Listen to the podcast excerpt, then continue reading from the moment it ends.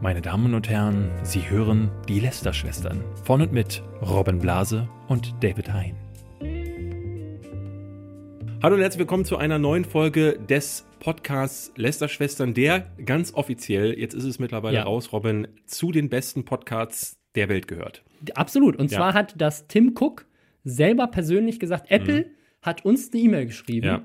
Das ist kein Witz. Apple hat uns wirklich eine E-Mail geschrieben, ach, in der, ja, Okay. in der drin steht, herzlichen Glückwunsch, ihr seid der beste Podcast 2018, zumindest so. einer davon. Okay. Äh, ich glaube, insgesamt zehn haben sie ausgezeichnet. Und Lessers Schwestern ist äh, zusammen mit Beste Vaterfreundin und Generation Y von äh, Nilam Ja. äh, und noch ein paar Ich glaube, anderen, den macht sie nicht schon kannte. gar nicht mehr. Das finde ich das Beste daran. Aber es ist der Äh, beste 2018. Weißt du, er war so gut. Die Podcast, musste- die Podcast-Oma ist noch äh, mit, äh, Ist da dachte ich dabei? so, ähm, ist das die Marmeladen-Oma, die jetzt auch einen Podcast gestartet hat, nachdem wir damit angefangen haben? Äh, die Sache ist, äh, ich habe gar nicht verstanden, wofür sie das auszeichnen, weil Ist äh, es so wie die besten Apps des Jahres? Also ich glaube, das ist tatsächlich eine, eine, aber um, werden die eine nicht auf Umsatzzahl. Downloadzahlen? Also, Ich glaube. Nee, Ich nee, ich habe in dem Artikel äh, bei T3N habe ich gelesen, dass es nicht die, die nach den Downloads des Jahres ging, weil in den Downloads sind Hörbücher hauptsächlich drin. Ja, klar. Und das war ihnen wohl zu spröde, deswegen haben sie noch mal eine eigene Liste erstellt. Und Das da- heißt, Tim Cook hat uns wirklich persönlich ausgewählt. das, Oh, ich denke, dass Tim Cook äh, äh, gewesen ist. jetzt freue ich mich noch, noch Also Leute, besser. wenn ihr diesen Podcast hier hört, dann seid euch gewiss, ihr hört den besten Podcast 2018. 2018, ja. ja, nächstes Ähm, Jahr geht's bergab. Neben der Podcast-Oma. Wir haben heute äh, ein ganz großes Potpourri an Themen. So viel, dass wir gar nicht wissen, ob wir das in einer Stunde hinbekommen. Wir haben ähm, Kelly, die einen Nervenzusammenbruch hatte. Wir haben Miguel Pablo, der äh, weiterhin einen Nervenzusammenbruch hat, vielleicht aber auch nicht. Ja. Wir haben ein Kind, was mit YouTube zum Multimillionär geworden ist. Wir, haben, Kinderpornografie, die eine Kinderpornografie. ganze App in den, äh, äh, in den Ruin zu treiben droht. Und wir haben PewDiePie, der mit Kindern zum Multimillionär geworden ist. Ähm, ja, äh, und ich würde sagen, wir starten aber mit einmal kurz unseren Überschriften der Woche. Ja. Nämlich zwei Sachen gefunden diese Woche. Meine Überschrift der Woche war It's the real me. Nigerian President denies dying and being replaced by Clone. Also der äh, nigerianische Präsident musste, das ist wirklich passiert, musste öffentlich sagen, ich bin wirklich euer Präsident, ich, wurde, ich bin nicht gestorben und von einem Klon ersetzt worden. Das Weil? ist nämlich, weil das auf Social Media sich wohl so verbreitet hat dort, dass das eine echte Theorie war, die Leute auch geglaubt haben. Ah ja, okay. Ich, meine Überschrift der Woche ist eigentlich eine ganz traurige, nämlich Schauspielerin droht Freiheitsstrafe, weil sie ein Kleid trug. Das ist, das klingt erstmal lustig, ist aber gar nicht so witzig, denn ähm, es geht um die Schauspielerin Rania Youssef.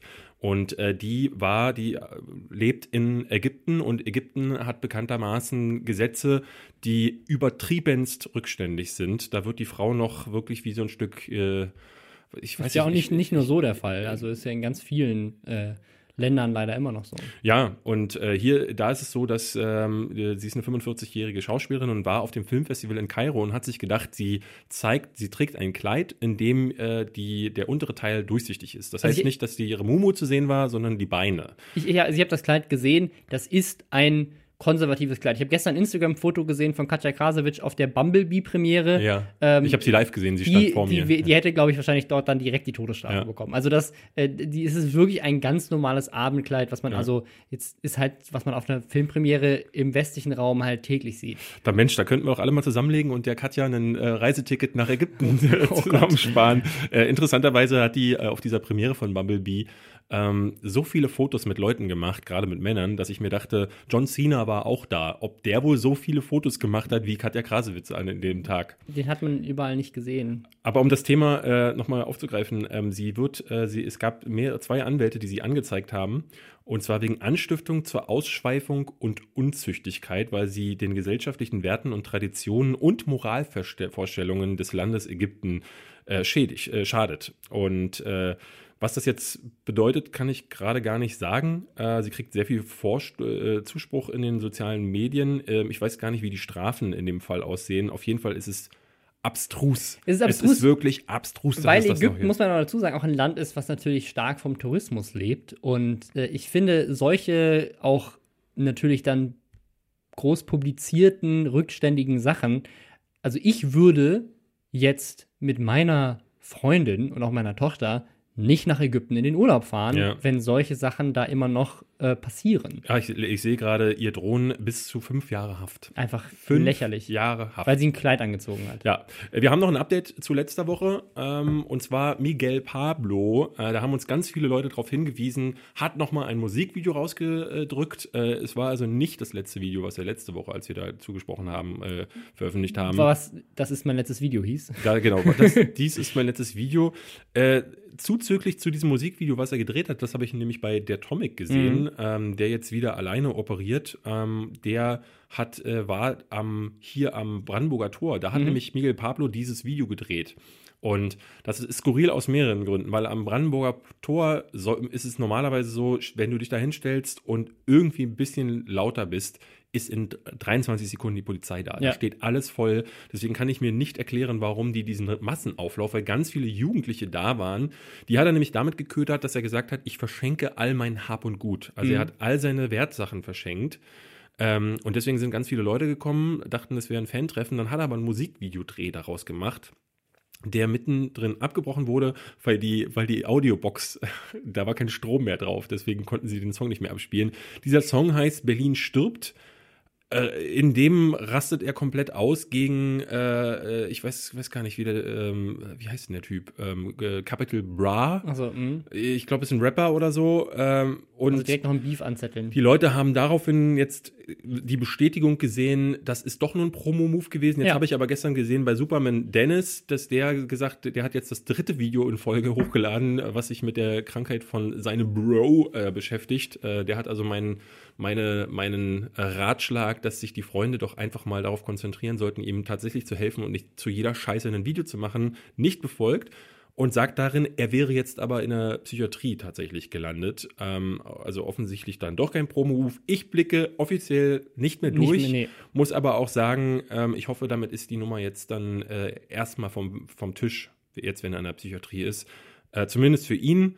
Leute wie Worldwide Wohnzimmer, ähm, die haben das diese Woche dann aufgegriffen äh, im sozialen Netzwerken, haben, äh, äh, also es gab mehrere, die da Memes draus gebastelt haben.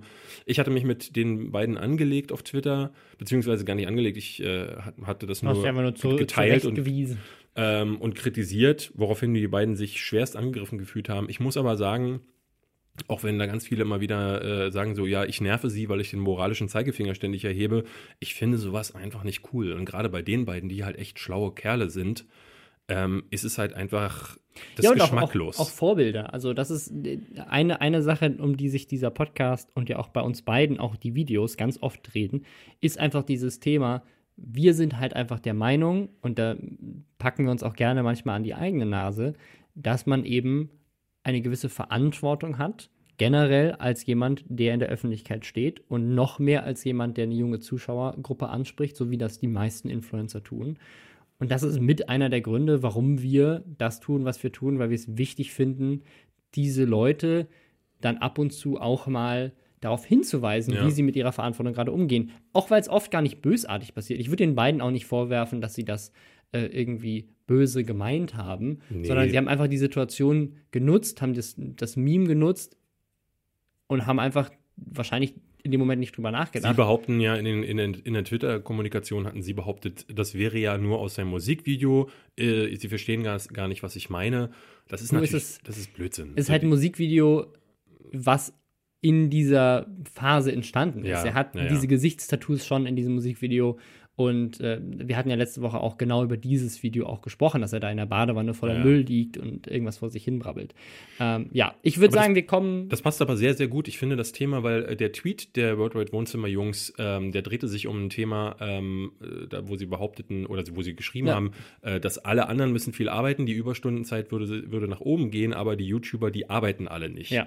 Und das passt eigentlich sehr gut zu unserem äh, Hauptthema, ähm, nämlich Kelly. Kelly Mrs. Vlog, die hat diese Woche ein Video veröffentlicht, äh, das äh, ziemlich rumgegangen ist aus unterschiedlichen Gründen. Das hieß YouTuber-Nervenzusammenbruch und zeigt sie, wie sie vor der Kamera ja weint. Weint, ja. Also kann man kurz zusammenfassen, was in dem Video passiert. Ich würde aber jedem empfehlen, falls ihr es noch nicht gesehen habt, es euch anzugucken, weil ich tatsächlich, muss ich ehrlich sagen, ich fand es ein sehr schönes Video. Fandest du? auch, auch wenn, wenn ich, also die Situation natürlich nicht keine schöne ist und äh, mir, mir Kelly in der Situation sehr leid tut, fand ich es einfach toll, dass sie es gemacht hat, weil ich fand, es war super ehrlich, super authentisch und äh, also einfach mega real und ich habe, ich habe, also ich, ich kenne sie ja auch, wir beide kennen sie, wir haben Mhm. mit ihr zusammen gewohnt. Ähm, ich fand, es war einfach, ja, es war einfach, also auch die, sie, sie sitzt da nicht und heult nur rum, Mhm. was man ja manchmal bei YouTubern auch schon gesehen hat in der Vergangenheit, sondern sie dokumentiert quasi ihren gesamten Gedankenprozess und legt den einfach offen. Und das finde ich, ist eines der echtesten und sympathischsten Videos, die ich seit langer Zeit gesehen habe, auch wenn die Situation, aus der es kommt, keine gute ist. Ich erkläre kurz, was passiert ist. Sie sitzt da, sie macht die Kamera an äh, und weint, weil sie einfach eine super anstrengende Woche hatte. Ich glaube, sie hat. Äh, Sie hat, glaube ich, generell nur anstrengende äh, Wochen. generell, glaube ich, eine anstrengende Woche, aber sie hatte jetzt, glaube ich, gerade Good Mythical Morning, denke ich das mal, oder hier äh, Guten Morgen Internet, äh, die äh, Funk-Variante davon, die sie mit Sturmwaffe dreht in Berlin. Das drehen die, glaube ich, staffelweise hier bei Studio 71. Und ähm, ich, also ich glaube, das war, es ist um sich um den Dreh. ja, sie war hat. auch noch bei Vanessa, Ähm, genau. Und hat einfach mehrere Videos jetzt in Be Berlin am Stück abgedreht und hat dann dazu auch noch zwei Videos für ihren Kanal vorproduziert. Ist jetzt auch gerade, sieht man ja gerade bei vielen YouTubern im Dezember eine Sache, die viele machen. Die machen irgendwie Adventskalender, wo sie 24 Videos am Stück produzieren.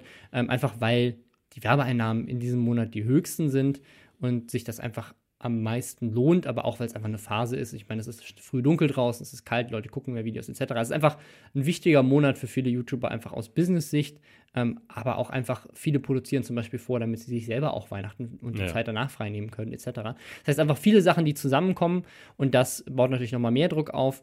Ähm, generell, aber gerade auch wenn du halt sowieso einen Dreh hast, da noch irgendwas anderes machen zu müssen, ähm, ist natürlich auch anstrengend. Sie hat dann zwei Videos vorproduziert und hat dann wohl auf dem Weg nach Hause die Speicherkarte mit diesen Videos verloren. Und kam dann zu Hause an, hat gemerkt, dass halt die ganze Arbeit, die sie sich gemacht hat, ähm, die ganzen Ideen, da geht sie auch darauf ein, dass sie sagt, ihr fallen die Ideen ja jetzt nicht mehr wirklich in den Schoß, nachdem sie es seit sechs Jahren macht. Das heißt, waren wohl auch Ideen, auf die sie stolz war. Sie meinte auch, sie hatte Spaß dabei und äh, die Videos waren sehr authentisch und sie möchte es auch nicht nochmal neu drehen, weil das halt irgendwie die Magie des ersten Mals so Ja. ein bisschen zerstören würde, was ich auch verstehen kann. Und das ja, das hat einfach dafür gesorgt, dass sie halt einfach, sie war einfach super, glaube ich, einfach super erschöpft und fertig und gestresst. Und dann auch noch festzustellen, dass die ganze Arbeit, den ganzen Stress, den du dir gemacht hast, umsonst war. Ähm, und du jetzt auch nicht mehr was hast, um irgendwie die, also genau das Problem zu lösen, was du eigentlich mit diesem Stress ja lösen wolltest, nämlich Videos zu haben für die nächsten Wochen, ähm, hat sie, glaube ich, einfach fertig gemacht und dann setzt sich vor die Kamera und weint und erzählt einfach diese Geschichte. Und ich fand's, ich fand's ganz toll, dass sie das geteilt hat. Ähm, ist natürlich in dem Moment auch eine Notlösung, kann man auch, könnte man jetzt auch anders spinnen und sagen so, ja, jetzt macht die damit Klicks und macht die Kamera an in so einer Situation, wo sie fertig ist. Und ich muss sagen, ich würde mir das mehr wünschen. Ich würde gerade auch in so einer Situation, ich glaube Mhm. gerade auch, weil viele YouTuber damit mitfühlen können ähm, und wie man jetzt bei Miguel Pablo sieht, es auch in eine ganz andere Richtung noch gehen kann, ähm, finde ich es schön, dass sie das so echt und auch so verwundbar und so offen und sich, also, ne, sie ist da völlig verheult, ihr Mascara läuft ihr das Gesicht runter, sich auch in so einer Situation zeigt und zeigt auch, hey, guck mal, auch mir geht's mal nicht gut, aber es am Ende trotzdem auch irgendwie positiv beendet, weil sie sagt dann irgendwie so, ah, es sind nur Videos und ich drehe noch Neues, alles nicht gar nicht so schlimm. Also ich fand's einfach, ich fand's einfach toll. Ich fand's ein gutes Video. Äh, Bei mir war, äh, war, sah das erstmal ähnlich aus, weil sie ganz viele Dinge angesprochen hat, die ich ja selber kenne. Ähm, witzigerweise auch, äh, ich hatte mich jetzt ähm, mit ähm, Vanessa, also Malwanne auch nochmal unterhalten, die ist ja mit Kelly sehr dicke. Äh, die hatten wir auch eingeladen für diese Woche äh, im, im Podcast. Sie hat nur leider absagen müssen, weil sie, Weil sie so viel Stress hat. Weil sie so viel Stress hat. Äh, äh, wir hoffen, dass es nächste Woche klappt. Dann reden wir über dieses Thema, glaube ich, einfach nochmal, weil das gerade einfach auch die Runde macht, dass da ganz viele dran zerbrechen. Auch wir beide hatten wir in einer der letzten Folgen schon mal darüber gesprochen, sodass ich erstmal dachte, okay, das, äh, das, das klingt so vertraut. Äh, ich hatte gestern ein Video davon geteilt, äh, dazu geteilt von ähm, Nostarafu TV, beziehungsweise von Robin äh, Nostarafu, der ähm, ja auch schon mal eine Pause machen musste ähm, und das Thema auch nochmal aufgegriffen hat, aber aus einer anderen Perspektive, weil der sich die Kommentare darunter angeguckt hat unter dem Video, weil dann natürlich neben dem ganzen Zuspruch eben auch das kam, was du gerade sagtest, nämlich Leute, die sagten, ähm, ja, das ist ja aus einem bestimmten Grund ge äh, geschrieben worden. Selbst bei uns im Forum hatten mehrere Leute geschrieben, hu, das ist aber ziemlich manipulativ und ich gehe da bis zu einem gewissen Grad mit, weil ich mir auch immer denke, Nervenzusammenbruch ist eine Sache, die kontrollierst du nicht. Aber wenn du dich vor die Kamera setzt, bedeutet das, du hast die Kamera erst aufgestellt, du hast die Entscheidung getroffen, eine Kamera mhm. hinzustellen, du hast es, äh, hast auf Aufnahme gedrückt, hast dich dann nochmal hingesetzt, hast hinterher das Video geschnitten und hast es auch so geschnitten, wie sie es macht. Also sie lässt längere Pausen, wo sie sich weinend zeigt. Und das hat was Manipulatives auf jeden Fall. Nun muss man dazu sagen, alle YouTube-Videos sind in einem gewissen Grade manipulativ. Sprich, jeder versucht das ja auf eine gewisse Art und Weise. Selbst ich manipul manipuliere ja mit, äh, wenn ich zum Beispiel beim Siegesmund-Video am Ende die Kinder erst zeige, dann tue ich das, weil ich einen emotionalen Abschluss für das Video suche. Was ist ja Dramaturgie? Also das ist ja, ist ja die Frage, ist ein Aber die Film Manip die manipula Ja klar, Filme manipulieren, manipulieren ja auch. Dich, dich manipuliert ja auch schon, wenn du, ähm, ne, Erwartungshaltung ist ja manipulativ. Und klar. mit denen zu spielen ist ja Manipulation. Ich, vielleicht finde ich das Wort manipulativ einfach ähm, das ist nur negativ konnotiert. konnotiert ich würde es, ja. würd gar nicht unbedingt äh, jetzt negativ aufmachen. Ich sehe das genauso, dass Kelly das schon als bewusste Entscheidung getroffen hat, aber wie du selber sagst, ist es ja auch eine gute Entscheidung. Ja. Denn auf der anderen Seite zeigt es sie auf eine sehr menschliche Art und Weise und es äh, zeigt vor allen Dingen auch dieses Seelenleben, was ganz viele haben. Also ich habe ja auch äh, äh ein Video für Ende des Jahres geplant, weil Normalerweise mache ich am Ende des Jahres immer mein Best-of 2018 mhm. oder 2017 ne, mit Musik, die ganzen Momente unterlegt, die ich dieses Jahr gesammelt ja. habe. Nur habe ich dieses Jahr keine Momente, weil ich kaum Videos gemacht habe. Und ich habe auch kaum an Videos teilgenommen. Muss den Podcast einfach zusammenschneiden. Ja. Und habe dann halt äh, für mich entschieden, dass ich mich einfach mal hinstelle und darüber rede, was passiert ist. Mhm. Ne? Also, mit, dass ich äh, eine Schreibblockade und Burnout bekommen habe und äh, dass ich mir Hilfe suchen muss. Ähm, hier, ihr wisst es schon, aber die Leute auf meinem Kanal, die warten seit Monaten. Jetzt kam da tatsächlich diese Woche ein Video von mir.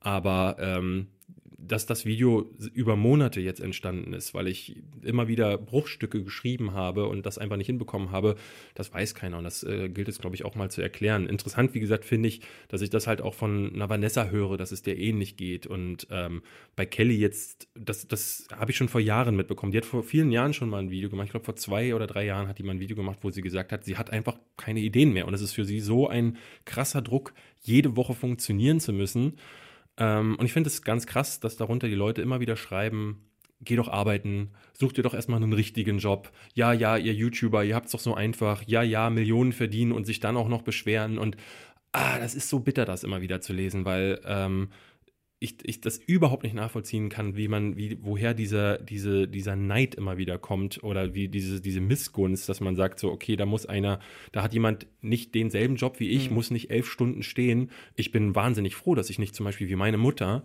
elf Stunden am Stück auf der Stelle stehen muss, um Dinge zu verkaufen. Und ähm, ich habe das auch schon gemacht. Ähm, ich habe äh, früher auch äh, Jobs oder Nebenjobs gehabt, die äh, äh, super schwierig sind und kann sagen, ich bin froh, dass ich heute quasi mein Hobby zum Beruf äh, machen konnte.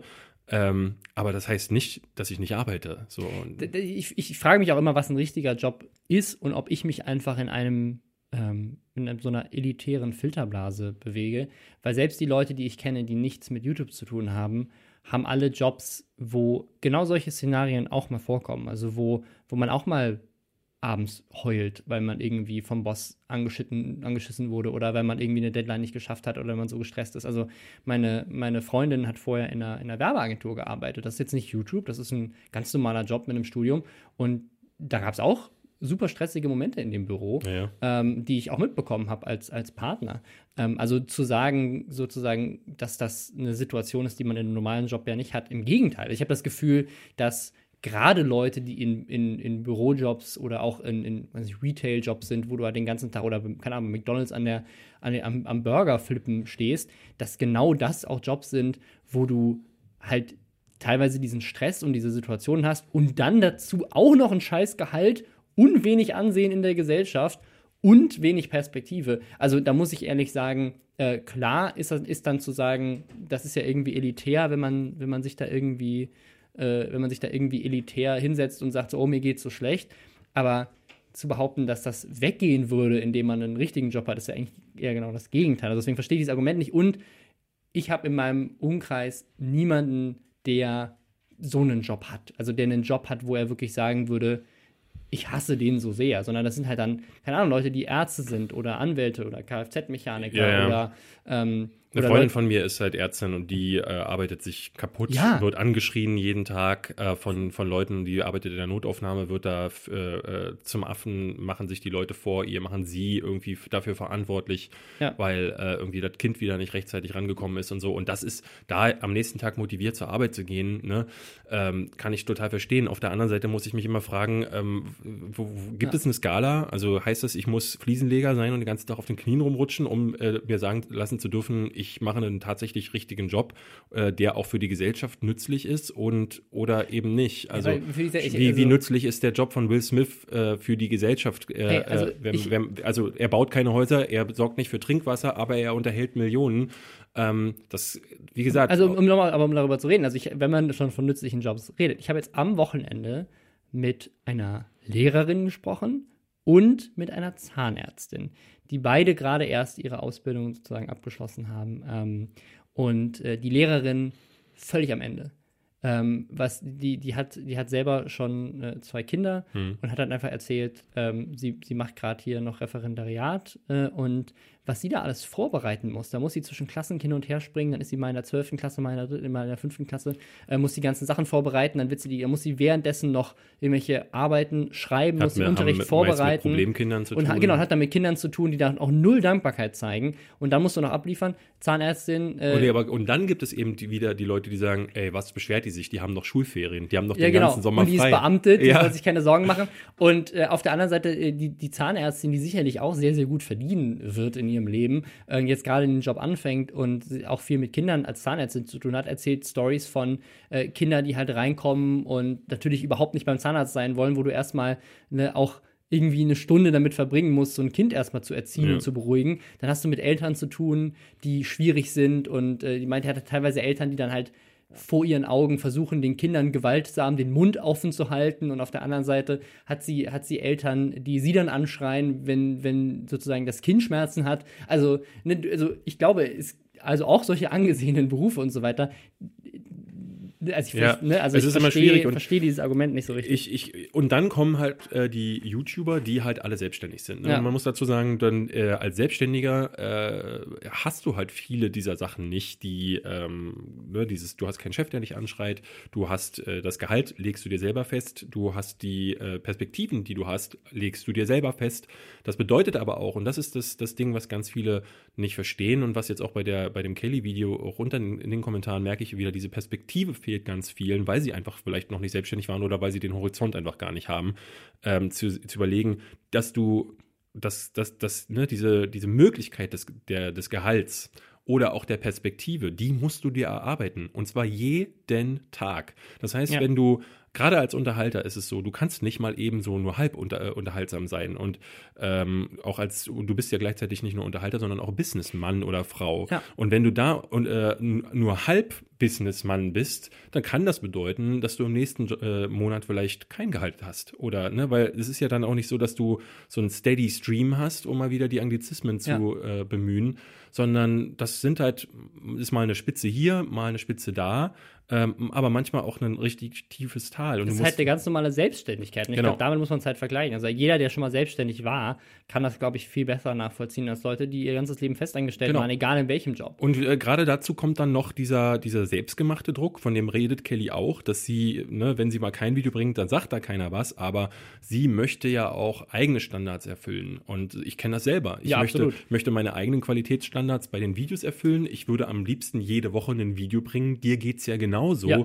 Du hast gerade die Möglichkeit, weil du zwei Leute eingestellt hast, äh, das ein bisschen Die übrigens einen ganz normalen Job haben. Die Genau. kommen morgens ins Büro, arbeiten, kriegen ein festes Gehalt, gehen abends nach Hause Ja. und sind Teil von diesem Ökosystem. Aber dieses Gehalt muss man ihnen bezahlen. das Und muss ich ist- erstmal erwirtschaften. Genau. Und da habe ich jetzt auch noch einen viel größeren Druck und Kelly hat das auch. Kelly hat ja auch inzwischen Leute, sozusagen, seien sie bei ihrem Netzwerk oder was weiß ich, aber Leute, die davon, dass sie performt, am Ende des Tages bezahlt werden, für die sie indirekt mitverantwortlich. Und das, man muss dazu sagen, äh, äh, nur mit den Klicks deines Kanals wäre es nicht möglich, diese Leute zu bezahlen. Ne? Das Ja. muss man auch immer wieder, äh, äh, immer wieder sagen. Das heißt, so Leute wie du und ich, wir müssen nebenbei noch andere Sachen machen, weil da wir keinen Idioten-Content machen, äh, kriegen wir auch keine Millionen von Klicks, kriegen wir eben auch nicht das Geld, um zu sagen, da setze ich mich, weil ich kann nicht einfach sagen, ich setze mich eine Woche oder zwei Wochen oder drei Wochen, wie lange meine Videos auch äh, gedauert haben, in der, selbst in der Zeit, als ich sie regelmäßig gemacht habe, wenn ich da drei Wochen quasi an einem Video mache und dann wird das 150.000 Mal geklickt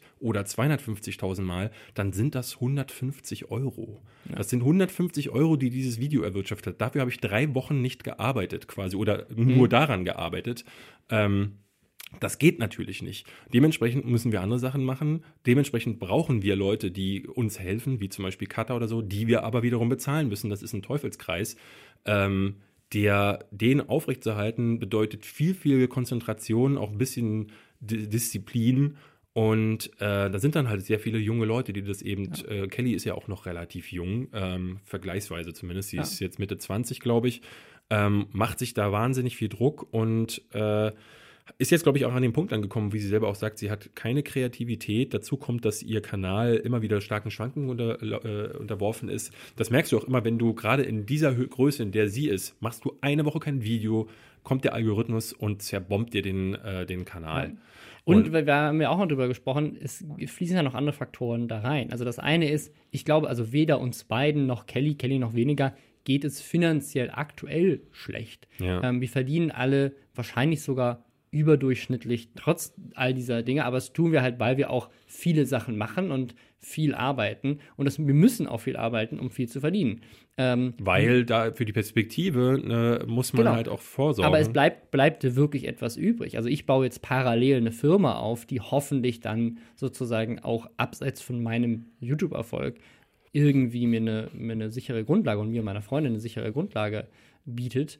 Ähm, aber auch da ist es eine, eine eigene Firma, die wir haben. Es ist auch der Aufbau eines Unternehmens und dieses Unternehmen zu betreiben als Geschäftsführer und so weiter, ist ein immenser Druck und eine immense Aufgabe.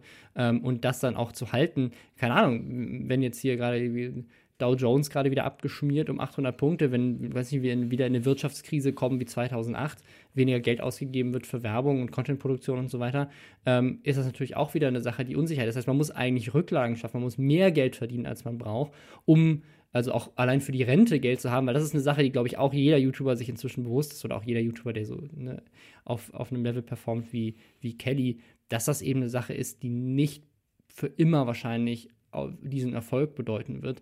Was bedeutet, du musst dir ja nicht nur irgendwann ein zweites Standbein aufbauen, sondern du musst auch Geld zurücklegen, um für die Rente und so weiter das alles als Selbstständiger irgendwie, sagen wir, die zahlen ja nicht in die Rentenversicherung ein und selbst dann, äh, ne, auch Rentenversicherung ist ja ein Thema, was nicht unbedingt ähm, dafür sorgt, dass du dann im Alter äh, wohlhabend bist. Ähm, das heißt, da ist auch noch dieses, dieser ganze andere Aspekt, dass du eigentlich sehr, sehr viel Geld investieren, zurücklegen musst, ähm, um, das, um das irgendwie dauerhaft zu machen. Plus, und das haben wir bei Miguel Pablo schon besprochen, du hast auch dieses Thema, was ist, wenn eben nicht nur das Geld weg ist, sagen wir, ich habe jetzt irgendwie 5 Millionen angespart, okay, cool, aber ich verliere ja, wenn mein Kanal irgendwann nicht mehr performt, all die Anerkennung, eigentlich das Business, was ich mir aufgebaut habe, den Erfolg und diese, diese, diese Liebe und Anerkennung, die ich gewohnt bin, auch. Und das kann ja für viele Menschen, gerade die das sehr jung angefangen haben, Ja, ja. auch äh, noch was ganz anderes bedeuten aus, aus einem finanziellen Verlust. Also einfach zu sagen, so such dir doch einen richtigen Job,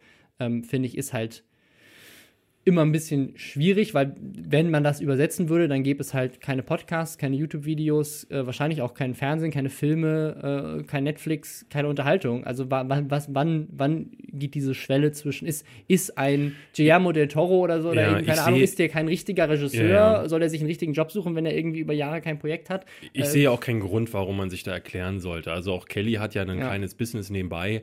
Ähm, ich glaube, sie ist auch ähm, äh, an dem Punkt angelangt, wo sie sich dringend hinterfragen muss und auch überlegen muss, ob sie sich vielleicht nicht auch Hilfe sucht. Ähm, das gilt auf der einen Seite, weil diese, diese Belastung, die dazukommt, was die Kreativität angeht, das ist natürlich für sie, die jede Woche eine, äh, ne, weil sie, sie hat halt keine klassischen Formate mehr, ähm, aber sie hat auch nicht so, also, weil bei mir ist es zum Beispiel so, die dadurch, dass ich mich um Filme und Spiele äh, herumdrehe und äh, dann ab und an mal ausfranse, habe ich halt das, das, das Glück, dass ich mich an so Sachen, an so einem nie enden wollenden äh, Quell des, des, der äh, Kreativität äh, irgendwie entlanghangeln kann. Ne? Weil Spiele gibt es hunderte, über die ich reden kann, Filme gibt es hunderte, es kommen immer wieder neue raus. Ähm, und nebenbei passieren auch mal so Sachen wie Daniel Kübelberg oder andere Dinge, über die ich sprechen möchte. Aber Kelly hat halt so Sachen, ähm, gerade diese YouTuber, die, du siehst es ja, ne? die Leute, die äh, Challenges machen oder die ähm, äh, äh, Songs machen, äh, beziehungsweise Songparodien, die müssen immer wieder gucken, was ist gerade trendy, woanders, weil so viele Ideen kannst du unmöglich haben. Du ja. hast vielleicht mal eine, eine originäre Idee, aber das ist nicht machbar alleine, gerade weil du es täglich haben musst und weil du nie abschalten kannst. Das ist eben auch nochmal das Ding. Ja. Du kommst nicht nach Hause und sagst so, ähm, so war das bei mir bei, bei, bei Giga, ähm, dass ich äh, äh, das immer wieder gesehen habe, zu, der Unterschied zu mir und zu den anderen Kollegen, weil die Kollegen sind nach Hause gekommen und dann war Schluss. Mhm. Ähm, und bei mir war, ich war damals gerade auch mit einer Frau zusammen, die hat mit mir bei Giga gearbeitet. Ähm, und wenn wir zusammen nach Hause gekommen sind, weil sie war im Marketing, dann hat sie, dann hat sie abgeschaltet und war klar, so sie, die Zahlen sind weg, morgen geht sie wieder hin und dann geht es wieder los mit ja. Werbung für Giga holen. Aber ich habe dann meistens noch angefangen, die Spiele zu spielen, mhm. die wir am nächsten Tag besprochen haben, weil du die ja auf Arbeit nicht gespielt hast. Oder ähm, gerade weil das auch so Hobby ähm, und Beruf verschwommen sind, war irgendwie nie ganz ja. klar, wann endet die Arbeit, wann, ne, also immer wieder habe ich dann auch gedacht, oh, da könnte ich mal morgen was zu schreiben oder ein Video zu machen. Also du hast immer wieder diesen kreativen Prozess, der sich dann irgendwie einspielt ich bin auch ein sehr kreativer Mensch, deswegen kommt das häufig auch von alleine und ich bin auch dankbar dafür, dass mir sowas auch mal in der, äh, in der, ähm, in der Badewanne einfällt und nicht, ich mich nicht in ein Meeting bei, äh, setzen muss, um dann zu sagen, so jetzt überlegen wir uns zehn Ideen und dann können wir davon eine umsetzen. Mhm. Das kam immer ganz äh, aus mir heraus. Aber dadurch, dass dieser Prozess nie endet, endet auch der Job quasi nie. Und das mhm. macht viele Leute fertig, hat mich unter anderem fertig gemacht und sorgt halt auch bei einer Kelly jetzt dafür, dass sie äh, nicht mehr abschalten kann. Dazu kommen Termine, ähm, ja. wo sie auch sagt, so, es kommen so viele, so, ja. Ja, viele Termine, äh, gerade bei Kelly. Ich glaube, die Hälfte davon könnte sie wie du und auch ich einfach absagen, wenn man sagt, so, nee, den kann ich jetzt nicht auch noch machen. Aber bei vielen fragt man sich ja doch, ist das vielleicht wichtig, ne? Weil eben da kommt wieder dieser Business-Teil rein. Also du hast nicht nur diesen Entertainment-Teil, sondern du hast den Business-Teil, wo du dir überlegen musst, wenn ich das jetzt absage, was könnte mir das in der Zukunft für eine Möglichkeit nehmen? Ich glaube, eine Sache, dieses, dieses Work-Life-Balance, da hatte ich jetzt am Wochenende auch ein Gespräch zu.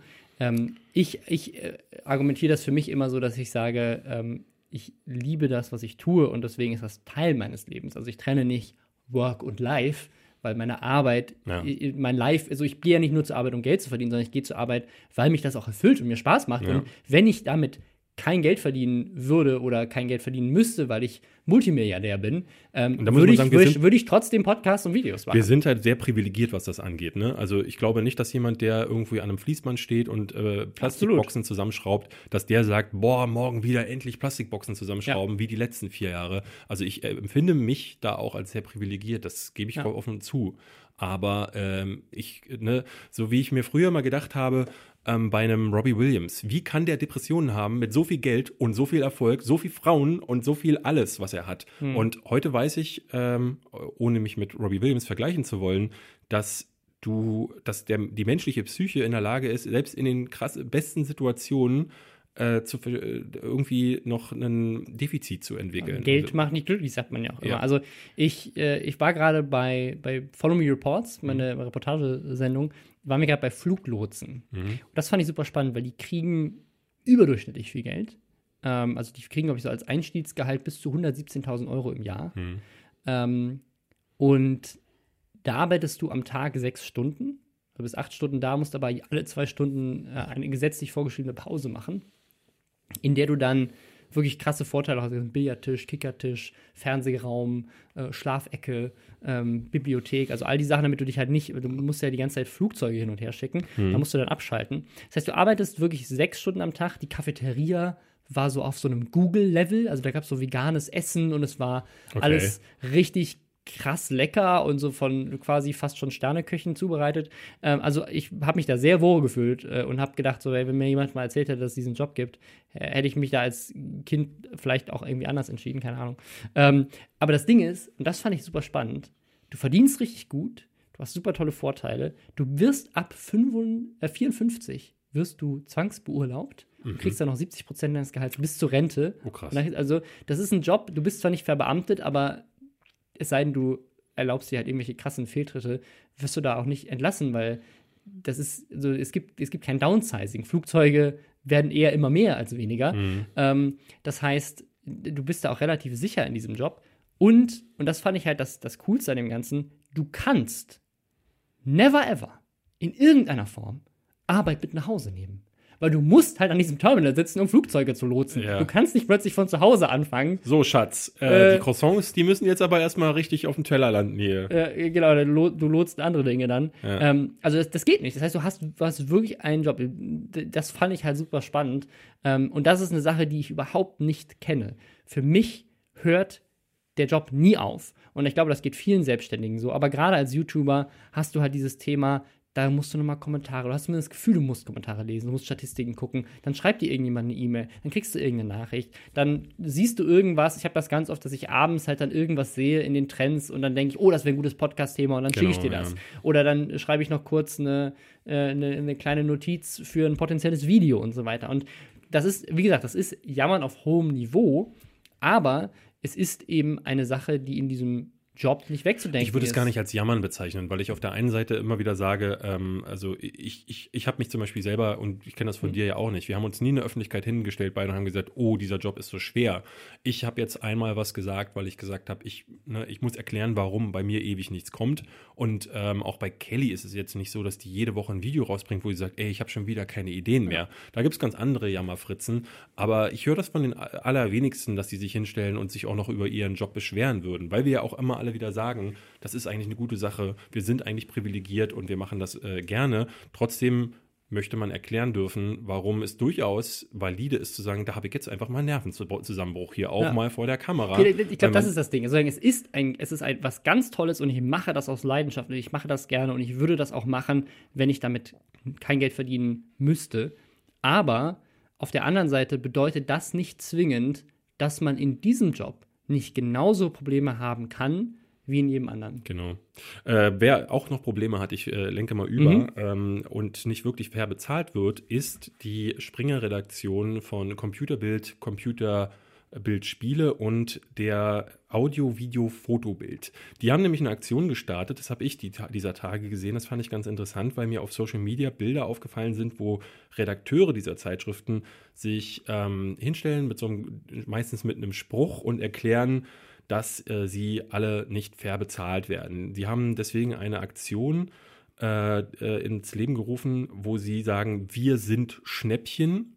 Ähm, und möchten das gerne beenden, wo sie genau darlegen, wie sich der zum Beispiel die Arbeiten aus Hamburg heraus, wie sich der Wohnungsmarkt, der Mietmarkt in Hamburg verändert hat. Der ist wohl 18 Prozent nach oben gegangen in den letzten Jahren. Nur ihre Gehälter, die sind gleich geblieben. Ein, Ge- ein Problem, was glaube ich alle haben. In. Inflation gibt es ja auch noch. Also Genau. hier steht auch noch Kaufkraftverlust von 11 Prozent seit 2010. Ja. Ähm, Hamburg generell an sich ja schon eine teure Stadt, wo die sitzen. Ja. Und äh, dann haben sie dem Ganzen nochmal Zahlen gegenübergestellt. Da muss man nochmal fragen, okay, liegen diese Zahlen jetzt wirklich an den Umsätzen der Computerbild oder ist das nicht das Unternehmen an sich? Aber es gehört ja zu Axel Springer und die haben halt äh, den Vorstädten über 20 Millionen Euro gezahlt 2017. Ähm, die haben Das sprich, äh, sprich Axel Springer hat all den Zeitungsvorständen oder sich selbst, dem Axel Äh, Springer Vorstand? dem Vorstand von Springer. Der hat sich 20 Millionen selbst ausgezahlt. Genau. Sehr gut. Äh, und äh, der Gewinn von Axel Springer als Unternehmen liegt bei 541 Millionen im Jahr und das ist eine Prozentsteigerung von 14,4 Prozent im Vergleich zum Vorjahr. Also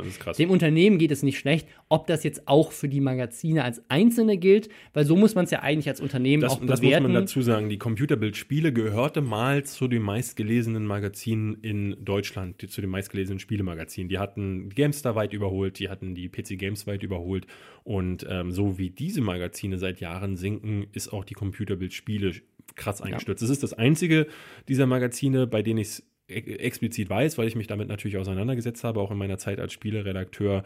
Ähm, sie sind aber meiner Ansicht nach immer noch das meistgelesene Magazin aus dieser Runde. Das haben sie sich auch immer erhalten, weil sie A, deutlich günstiger waren als die anderen und B, immer diese DVD mit wahnsinnig vielen kostenlosen äh, Versionen hatten. Sie waren meiner Ansicht nach immer das schlechteste Magazin. Sie hatten ein ganz grauenerregendes Testwertungssystem mit Kommazahlen und haben dann sogar da in die, in die Wertung hat sogar äh, hineingezählt, ob die Service-Hotline erreichbar ist. Also so, äh, die haben offenbar einfach die, die das, das, das, Testmuster, was sie für andere Sachen auf ihren, in ihren anderen Zeitschriften ähm, auch noch haben. Also bei irgendeiner ja. Waschmaschine, glaube ich, da macht das durchaus Sinn, so, solche Sachen darauf zu testen. Aber bei Computerspielen ähm, so einen hochtechnischen äh, Apparat anzulegen. Ich weiß nicht, ob sie das heute noch machen. Ich habe jahrelang nicht mehr reingeblättert in dieses Magazin. Aber sehr interessant fanden wir, wir haben mal geguckt, also sie verlangen einen Haustarifvertrag. Und wir haben mal geguckt, was sie fordern. Genau, also aktuell äh, gibt es wohl von Axel Springer schon ein Angebot oder das ist das, was aktuell schon gezahlt wird. Da bin ich mir ein bisschen unsicher, wie das zu verstehen ist. Aber das liegt wohl ähm, 20 Prozent unter dem, was sie wollen in den meisten Bereichen, teilweise 25 Prozent, teilweise 15. Ähm, und wenn man das auf die Stunden rechnet, also wenn Sie Ihre Uhr Überstunden mit reinrechnen, dann sind es ungefähr teilweise 30 bis sogar 40 Prozent, die darunter liegen. Was Sie aber fordern, fand ich ganz spannend, weil Sie wollen als Redakteur 3.398 Euro ja, im ersten Berufsjahr. Also sprich, wenn du ungelernt da anfängst, beziehungsweise was heißt ungelernt? Wahrscheinlich mit Studium oder ja. Volontariat da anfängst, also jung, kriegst du schon 3.400 Euro gerundet im Monat, ist das, was sie haben wollen. Dem möchte ich mal ganz kurz gegenüberstellen. Ähm, ich war bei Giga ja äh, äh Chefredakteur. Ja. Und da habe ich 3200 Euro verdient. Das war das Höchste, was ich äh, an Gehalt da bekommen habe. Ähm, nun muss man dazu sagen, äh, nur weil ich vergleichsweise wenig bekommen habe, ja. selbst als Chefredakteur, heißt das nicht, dass es nicht trotzdem auch mies bezahlt Natürlich, war. Natürlich, absolut. Ne? Also gerade auch, weil wir hatten äh, immer wieder die Diskussion, ähm, ähm, aber schon auch vorher äh, in den anderen Verlagen, in denen ich gearbeitet habe, dass das Marketing zum Beispiel das ja. Doppelte verdient hat. Also wenn äh, ich kannte Personen da, die halt einfach mit äh, 6.000 bis 7.000 nach Hause gegangen sind, weil sie die Anzeigen gemacht haben. Und da hieß es für zu uns immer, wenn wir gesagt haben, wie kann denn diese krasse Diskrepanz zustande kommen? Wir reden ja gar nicht von der Geschäftsführung, ja. aber ähm, wie kann denn so eine harte, ein hartes Gefälle entstehen? Und dann meinte man zu uns, naja, die holen halt das Geld ran. Und wir sagten dann, aber ihr könnt so viel Geld ranholen, wie ihr wollt, wenn ihr diese ganze Seite am Ende mit Werbung gepflastert habt, aber niemand ja. mehr da ist, der Inhalte macht. Denn die Leute kommen nicht wegen der Werbung auf Giga, die kommen wegen der Inhalte, wegen der Personen. Und jetzt, nachdem sie alle vergrault haben, ähm, frage ich mich, wie, wie gut sie die Dinge noch vermarktet bekommen. Das ist so eine Sache, ich, ich verstehe, dass man als Geschäftsführung da äh, irgendwie eine Balance wahren muss, aber die wenigsten kriegen das gefühlt hin. Und ich finde das äh, echt krass, ja. wie sie, also gerade bei Journalisten, wie die zum Teil bezahlt werden. Also ich, ich möchte auch mal dazu sagen, ab dem, äh, ab dem dritten Jahr als jemand, der in, der, in einer anderen Gehaltsgruppe steht, ähm, oder auch schon in der, also in der Ausbildung würde man hier schon mehr Geld bekommen, als ich bei Mediakraft für die Leitung von Was geht ab und Excalibur bekommen habe. Und zwar um einiges mehr. Da ja. bin ich aber auch richtig billig bezahlt worden. Ähm, und äh, hier würde man ab dem dritten Jahr schon mehr verdienen, als ich aktuell verdiene. Ja, ähm, ja also was ich mir aktuell als Geschäftsführer ausschütte ähm, an, an Gehalt. Ähm, weil äh, das, also finde ich, finde ich relativ ein gutes Viel. Gehalt. Also ich bin, wohne natürlich, ich muss natürlich sagen, ich wohne in Berlin. Ja. ja da ist es nochmal ein anderes preisliches Ding, als das in, Wobei hier in Hamburg auch der Fall ist. Hier wird es auch immer teurer. Ich zahle 1800 Euro Miete. Also. Ja, aber ich muss, ich muss sagen, die Gehälter, die da gefordert werden, finde ich, sind gute Gehälter. Also über 4000 Euro zu verdienen mit äh, ja, drei, fast, vier Jahren. 5000 ist, ist, eine, ist eine gesunde genau. Zahl, möchte man sagen. Und wir reden hier nicht vom Spiegel oder der Zeit oder so, wir reden von der Computerbild-Spiele. Nun will ich das gerade als äh, äh, ehemaliger Spielredakteur, will ich das nicht äh, runterreden, denn äh, du bist halt Journalist äh, auf der einen, auf, auf, auf, der anderen Seite. Ich persönlich würde da auch nochmal Qualitätsunterschiede aufmachen, denn ich habe mich gerade als Online-Spieleredakteur nie als jemand gefühlt, der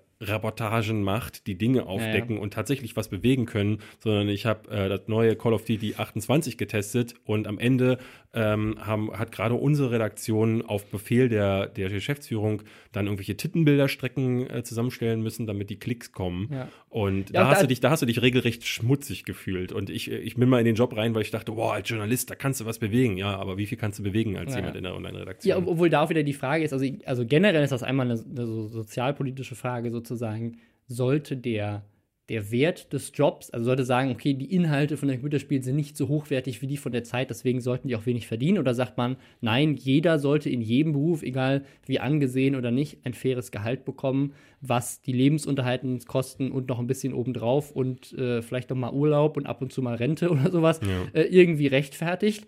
Ähm, auf der anderen Seite ist es aber auch wieder ein wirtschaftliches Thema. Ähm, es kann nämlich gut sein, dass die Computerspiele tatsächlich mehr Geld macht als die Zeit. Weil gerade so ein Entertainment-Magazin, also die Videospielindustrie ist ja ein riesiges Thema. Es äh, verdient super viel Geld. Also ich weiß es nicht, aber es könnte tatsächlich sein, dass gerade solche klassischen journalistischen Di- Dinge, die wir jetzt als hochwertiger wahrnehmen, wirtschaftlich bei weitem nicht die lukrativeren Sachen sind, weil in der, in der Zeit schaltest du wahrscheinlich um einiges weniger Werbung als in der Computerspielspiele, wo jeder Publisher seine Ads reinpackt. Ja, vor allen Dingen zählt bei äh, denen ja auch noch das Digitalangebot mit rein, sprich äh, Bild.de und Bild.de hat ja noch die Unterteilungen in die verschiedenen Resorts. Da haben sie, hast du ja auch äh, das Spieleresort mit drin. Ich Ja. glaube zwar, dass das wie bei allen anderen äh, Online-Magazinen, die, die ihre weiteren Ressorts unter massig von Reitern verstecken, dass das untergeht. Also bei Bild.de musst du zum Beispiel bis ans, ins Nirvana herunterscrollen, um irgendwelche Computerspielinhalte zu bekommen oder oben den Tab wechseln. Und ich weiß aus Erfahrung, dass wenigst, die wenigsten Leute überhaupt verstehen, was es da oben ist und den Tab wechseln. Ich glaube, bei Gamona, äh, aber auch später auch bei Giga lag die Zahl äh, bei unter 50 Prozent derjenigen, die die Startseite besuchen, die dann eines der Ressorts anwählen, um zu gucken, ey, was Ja. ist denn jetzt bei Sport oder bei Spiele oder so los. Ja. Ähm, ich würde sagen, wir, wir haben nicht mehr viel Zeit, wir wechseln nochmal das Thema. Ähm, ich würde sagen, wir kommen vielleicht auch noch mal auf ein auf ein Geldthema. Es ist heute ein sehr geldlastiger Podcast. Und zwar, äh, vielleicht reißen wir uns einfach mal kurz an. Es wurde jetzt von Forbes ähm, bekannt gegeben, wer international die bestverdienenden YouTuber sind. Wie immer würde ich sagen, lasst uns das auf jeden Fall mit einer großen Prise Skepsis nehmen, weil wir kennen das ja aus Deutschland, ähm, worauf diese Zahlen basieren. Bei Forbes ist ja auch bekannt, dass sie diese, die machen ja diese Milliardärbewertungen teilweise, dass sie da auch bei Leuten wie Donald Trump und so weiter halt teilweise einfach, da gibt es ja, gibt's ja große Aufdeckungsstory, so. wo sie halt einfach anrufen bei Donald Trump und sagen so, hey, wie viel Geld hast du denn eigentlich? Und dann sagt er, ja, äh, 5 Milliarden. Und dann sagt er, okay, dann drucken, drucken wir das. Sechs Ähm, Milliarden? Und äh, so ne, ist das da teilweise auch, vielleicht haben die aber bei Social Blade nachgeguckt und irgendwie die höchste Summe genommen. Aber, und das kann hinkommen, das finde ich sehr spannend. Äh, Ryan's Toy Review ist ja ähm, den einen oder anderen vielleicht ein Begriff. Äh, der hat unter anderem ein einzelnes Video, das 1,6 Milliarden Aufrufe hat. Ist ein kleiner Junge. Was, was, was äh, ist das für ein Video? Ähm, da äh, packt der Ü-Eier, übergroße Ü-Eier aus auf einer Hüpfburg und es ist richtig räudig gefilmt ähm, von seiner Mutter. Also, um es kurz zu erklären, das ist ein kleiner Junge. Ähm, da gab es auch schon den einen oder anderen Skandal mal zu, ähm, zum Thema, ist das jetzt Kinderarbeit und so weiter. Also der macht nichts anderes, außer Spielzeug auszupacken. Der ist oder zwölf oder so, ne? ja, ich glaube, er ist noch jünger, oder vielleicht ist er inzwischen älter, aber als er angefangen hat, war er, glaube ich, sechs oder so. Ne? Und inzwischen ist das ein paar Jahre her, aber ähm, ich glaube, der ist jetzt acht, neun, zehn oder sowas. Ähm, der äh, guckt sich jetzt Spielzeug an und sagt dann seine Meinung dazu. Manchmal ist es Unboxing, manchmal sind seine Eltern mit dem Video, manchmal ist er alleine und seine Eltern filmen nur. Und der verdient laut Forbes nur größtenteils durch YouTube AdSense 22 Millionen im Jahr. So, da, und da wundert sich noch jemand äh, von den YouTubern, dass Leute sagen, die kann sich, wie fällt es Kelly ein, sich zu beschweren? Ich glaube aber, wir haben das ja schon mal aufgerechnet, in Deutschland verdient nicht Nein, das, annähernd das ist nämlich das Ding. In dieser Forbes, in diesem in einem Forbes-Artikel dazu wurde nämlich auch nochmal äh, gesagt, da ging es, glaube ich, dann um Markiplier oder so, der auch äh, mit in, unter den Top 10 Bestverdienenden ist, laut derer Liste. Ich kann mal kurz sagen, was sonst die Liste ist. Äh, Logan Paul verdient angeblich 14,5 Millionen, Jake Paul 21,5. Also Jake Paul verdient ein Mhm. Ist ganzes. Drittel mehr als sein größerer Bruder. Dude Perfect ist äh, wohl sogar äh, auf Platz 3 hier oder 4 mit 20 Millionen, die die verdienen. Das sind diese, äh, diese Gruppe aus Leuten, die so richtig krass produzierte Trickshot-Videos machen. Ähm, PewDiePie ist wohl bei 15,5 Millionen, sagen sie, ähm, was eine Steigerung zu letztem Jahr ist, wo er Apocalypse trägt. Also verdient tatsächlich dieses Jahr mehr als letztes Jahr, sagen sie, obwohl er letztes Jahr ja unter anderem äh, mitverantwortlich in Anführungszeichen dafür war, dass äh, alle YouTuber weniger verdient haben. Ähm, und angeblich, und das fand ich auch sehr spannend, Forbes meint, er würde 450.000 Dollar nehmen für ein Product Placement. 400. Also Ja, okay, fast eine alles halbe. Million. Was man aber dazu sagen muss, der größte Kanal oder noch der größte Kanal, der ist ja hier oder vielleicht auch jetzt zu diesem Zeitpunkt nicht mehr. Also er ist ja gerade in einem harten Battle versus T-Series. Das ist so ein indischer Ähm, Kanal, ne? Also, Also es kann gut sein, dass PewDiePie äh, nicht mehr der größte Kanal ist oder schon Ja, nicht mehr ist. Er hat übrigens auch jetzt gerade eine Charity-Aktion gestartet, ähm, um quasi diesen ganzen Hype, den er jetzt gerade bekommt, weil er halt in diesem Battle ist. Es ist super lustig, wie viele YouTuber auch Content darum herum Ja, machen, ja, ja, ich hab ihn ganz- zu pushen. Das ist hab- richtig ich, lustig. Ich habe äh, selbst bei, ähm, ich äh, gucke ab und zu bei Johnny Sins rein. Das ist ein Pornodarsteller, der so äh, äh, Videos macht. Ähm, fragt mich bitte nicht, warum ich den gucke, aber ich finde den drollig. Ähm, und der sagte halt auch, hat ein Video dazu gemacht, hey Leute, mal ein ganz anderes Thema heute. Geht nicht nur um Schwänze und Muschis, sondern äh, geht darum T-Series. Und ich kannte das noch gar nicht. Ich habe diesen Battle nicht mitverfolgt und du hast dann es durch den Pornodarsteller ich habe das durch erfahren. Pornodarsteller erfahren und äh, habe irgendwie dadurch mitbekommen, äh, dass ein indischer Kanal, der wirklich fast täglich offenbar Ich glaube, die hoch- Musik. Also hochwertigste, halt irgendwie, ja. äh, äh, ja, die, die machen diese, diese, ne, diese Bollywood-Sachen Ja, genau, mit ja. Gesang und Tanzeinlagen. Und äh, das ist so super hochwertig und ist, weil äh, das, ich wusste gar nicht, dass das indische YouTube-Publikum so krass ist. Klar, Ja, eine Milliarde Leute, die das gucken. Natürlich, aber ich wusste nicht, dass die, nen, dass die halt so auf YouTube auch, dass es da Ah, so ja. abgeht. Ich meine, irgendwann habe ich mal mitbekommen, dass die Spanier auch wahnsinnig, be- beziehungsweise die Spanisch sprechenden, gerade aber auch im südamerikanischen Raum und so, dass da ganz viel entsteht. Das ist ja dann, äh, da sind ja einige auch in die äh, Top Ten. Also lange, weltweit lange Zeit war der zweitgrößte Kanal, glaube ich, Ola Mann. der- ja, genau. So, und ähm, deswegen, aber dass jetzt T-Series ihn zu überholen droht, das habe ich gar nicht mitbekommen. Aber ja, äh, wir sind Genau. ein bisschen vom Thema ab. Das war nur Genau, ganz ja, kleiner- also nur kurz, genau, also 450.000 Euro für ein Sponsoring finde ich tatsächlich für seine Reichweite wenig. Das muss man immer wieder gegenrechnen, wenn man sagt, okay, pass auf, ein Video hat halt 5 Millionen Views. Und wenn du jetzt überlegst, was würde in Amerika, gerade in Amerika, eine Fernsehreichweite für einen einzelnen Werbespot für 5 Millionen kosten. Und der Werbespot bei PewDiePie ist ja wahrscheinlich noch viel mehr wahrgenommen als die eine Werbespot, der in Amerika ja läuft ja auch alle 10 Minuten Werbung und dann sind da 50 Spots. Da fällt ja eine Spot weniger auf. Ähm, da bist du eigentlich bist du sehr günstig noch dabei im Verhältnis zu der Werbewirkung. Dann gibt es ja noch Studien, die sagen, Influencer-Marketing bringt noch viel mehr als diese klassische Werbung. Also eigentlich ist das immer noch sehr, sehr preisgünstig, wenn man es nur aus Marketing-Sicht sieht. Ähm, wenn man es jetzt aus persönlicher Sicht sagt, zu sagen, okay, krass, der verdient halt 22 Millionen. Und da muss ich ehrlich sagen, wenn sich einer von denen jetzt hinsetzen würde und sagen würde, mir geht's so schlecht damit, dann würde ich Nee, wirklich sagen, Nee, Moment. Also, Ja, also- er hat, du hast trotzdem die Berechtigung zu sagen, Nein, nein, mir geht absolut. es schlecht. Du, hast Also- absolut. du hast absolut die Berechtigung zu sagen, es geht mir schlecht. Aber ich glaube, wenn du wirklich jetzt über mehrere Jahre 10, 20 Millionen Euro verdient hast, dann bist du halt wirklich an einem Punkt, wenn du das jetzt einfach nur in den Indexfonds steckst, hast du den Rest deines Lebens ausgesorgt. Und das ist halt so der, der Punkt, wo wir sagen, wir sagen Genau, du kannst natürlich ja, trotzdem sagen, ja ey, ich habe keinen Bock nicht, dass mehr. du kreativ ausgelaugt bist Nein, nein, nein, oder auch nein, nein, nein. Arbeit. Also du, kann, du kannst natürlich trotzdem immer noch absolut sagen, so, ey Leute, mir geht's schlecht, ich mache jetzt heute kein Video. Das meine ich. Ich meine nicht so sagen, dass du deswegen gezwungen bist, Inhalte zu machen. Was ich meine ist, du kannst es dir dann natürlich, glaube ich, wirklich erlauben zu sagen, Ich mache mal Urlaub oder ne, mach ich mal habe ein Urlaub. Mach mal Wobei man natürlich auch dazu sagen muss, wer weiß, vielleicht hauen die Eltern von Ryan's Toy Review dieses ganze Geld auf den Kopf. Das ist äh, Ähm, ja eine Frage, die du von der Genau, und bei. PewDiePie auch ist halt die Frage, so der, der hat ja inzwischen auch Angestellte und Leute, die er bezahlt. Dude Perfect zum Beispiel, ne, das ist ja eine riesige Gruppe.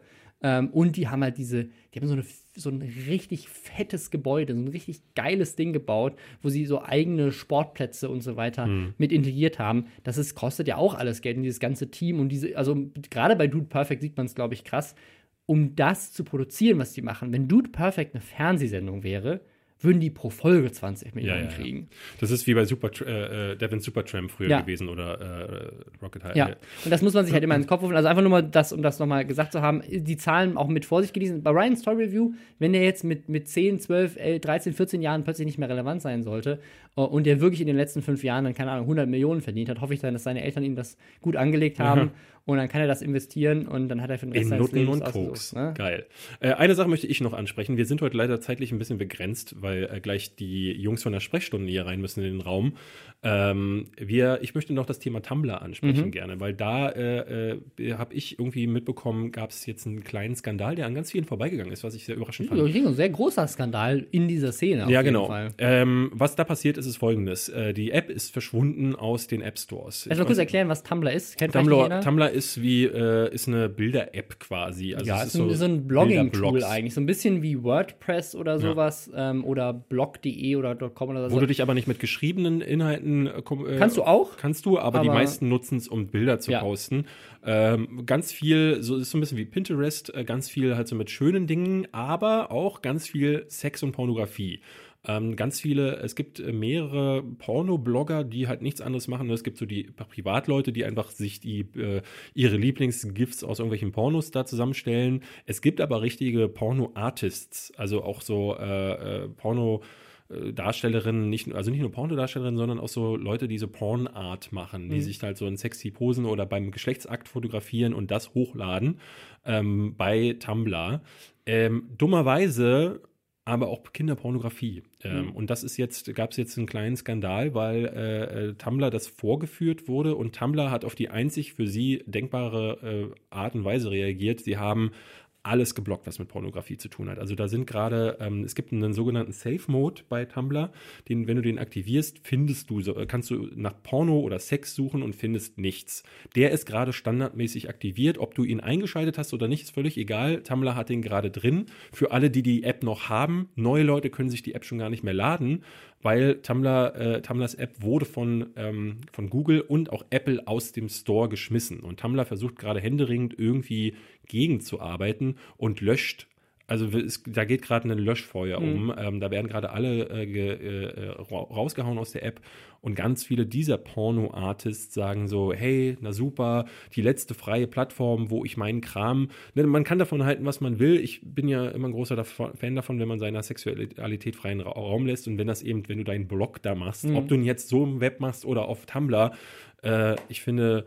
Nur auf Tumblr findest du ihn halt. Ne? Das ist halt genau. halt dieses Ding, ist halt eine Plattform, wo du dann auch explizit danach suchen kannst. Ich glaube, was, was, ein großes Thema ist, also viele, also Tumblr generell hat ja so ein bisschen diesen, diesen Ruf, dass es ähm, sehr links ist so, ähm, also ich davon habe ich äh, noch gar nichts mitbekommen. Ähm, ja, das, das, es gibt so diesen, im, im, Internet so dieses, auch dieses Memes, dass gerade so diese Social Justice Warriors und äh, so ne, dieses, dieses dass das halt da viel zu Hause ist, beziehungsweise wird natürlich auch gerne dann wieder von, von rechtspopulistischen Kräften, gerade in den USA, genutzt, um zu sagen, so Tumblr sind all diese Snowflakes und so. Also ich, ich schmeiße jetzt einfach nur diese Wörter rum, weil das halt so eine Sache ist, die ähm, in Amerika viel, viel gesagt wird. Und das Tumblr halt, und da ist, das kommt mir ja zu, auf Tumblr gibt es eine sehr, sehr große LGBT plus Community, mhm. ähm, die natürlich auch da sozusagen ihren sicheren Raum hat, auch solche Inhalte zu teilen und genau. sich über Sexualität da auszutauschen.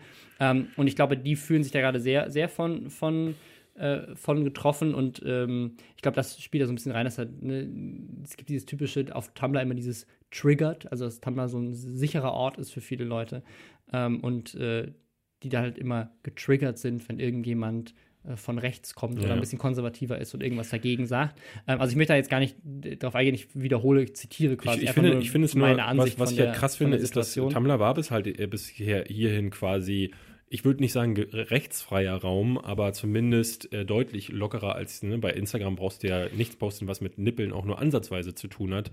Die werden zum Teil dann auch nachträglich gelöscht. Genau. Dass sie da jetzt nicht in der Lage sind, ähm, Kinderpornografie rauszufiltern, ähm, ist, ist, ist halt die Frage. Ne? Bei, äh, offenbar hast du bei YouTube und bei Instagram Filter, die vorher greifen, sobald sie Nacktheit entdecken. Ja. Wie sie das machen, ich habe keine Ahnung, aber äh, diese ganzen Content-ID-Filter bei YouTube und wie sie alle sind, die operieren auf so einem hohen Niveau mittlerweile, dass ich mir gut vorstellen kann, dass du einfach in der Lage bist, Brüste Absolut, das, zu aber erkennen. Da, und da gibt es aber natürlich auch mal wieder Fehler. Ähm, und ich glaube, was, äh, ich glaube, es ist halt super schwierig ist, wahrscheinlich Kinderpornografie von anderer Pornografie ja. zu unterscheiden, wenn du mit Algorithmen rangehst. Weil wie erkennst du, ob das jetzt ein Kind genau. ist oder nicht? Deswegen ähm, jetzt ja die einzige Möglichkeit quasi sein kann, auch nur für Tumblr alle Pornografie von der App zu bannen. Und weil, und das, das ist, zieht so ein bisschen auf dieses Artikel 13-Thema ein. Ich finde, das haben auch einige geschrieben, zeigt, was passieren könnte, ja. ähm, wenn Artikel 13 zum Thema Urheberrecht so kommt, weil du hast halt jetzt das Problem, du bist technisch limitiert, du kannst nicht unterscheiden, ist das jetzt ein Kind oder ein Erwachsener, mhm. ist das ein freiwilliger Sexakt oder ist das ein, ein, gezwungener Sexakt und so weiter? Ist das, will die Person, dass es hochgeladen wird, will es nicht? Also es gibt ja viele Probleme in diesem ja, Bereich. Ja, genau. Und du kannst das nicht filtern manuell, weil die Masse einfach zu groß ist. Du bist als ähm, App aber äh, verantwortlich, verantwortlich, nicht der einzelne User. Ähm, also ähm, beziehungsweise du bist wahrscheinlich auch nicht verantwortlich, aber ich glaube, du wirst aber zur Rechenschaft gezogen. Ich glaube, wenn das dann ein Problem ich glaube, wenn, wenn du darauf hingewiesen wirst und du es dann nicht entfernst, wird zur Rechenschaft mhm. gezogen. Aber, ne, aber trotzdem, aber solche, solche Stores wie der Apple Store, die sagen halt, da gibt es Pornografie, deswegen erlauben wir es nicht. Und dann hast du halt ein riesiges Businessproblem, weil deine App nicht mehr aufzufinden ist. Ähm, und deswegen ist halt die Frage, sie machen das jetzt sozusagen, um ihr Business zu retten. Aber gleichzeitig ist die Frage, wird diese Plattform noch überhaupt irgendjemand nutzen? wenn ein Großteil der Community dort wegen diesen sexuellen Inhalten auch unter anderem unterwegs war. Gab dann auf Reddit auch dieselbe Frage, weil Reddit ein ähnliches Problem hat. Es gibt ja unendlich viele Subreddits, die sich auch der Pornografie äh, widmen und auch Reddit hat in der Vergangenheit so Themen gehabt, wo, wo Subreddits schon gesperrt werden mussten, mhm. weil sie für die Plattform problematisch wurden. Ähm, äh, und das Lester-Schwestern-Subreddit übrigens nicht. Das ist ein ganz tolles Subreddit. Oh, ich sag euch da, ähm, was da so abgeht. Äh, ähm. aber also ich, ich bin sehr gespannt, wie es mit der Plattform weitergeht. Ich finde es sehr schade für diese Communities, die das eben als sozusagen sichere Plattform genommen haben. Und ich finde, es ist, es ist halt ein gefährliches Zeichen, weil ich glaube, wenn Tumblr das entscheiden könnte, dann würden sie sagen, wir wollen gerne Pornografie auch bei uns haben, weil das ein großer Teil unserer Plattform ist und wahrscheinlich auch finanziell für sie wichtig ist. Ähm, aber möglicherweise sogar der einzige äh, ein großer treibender Faktor für ja, viele Nutzer.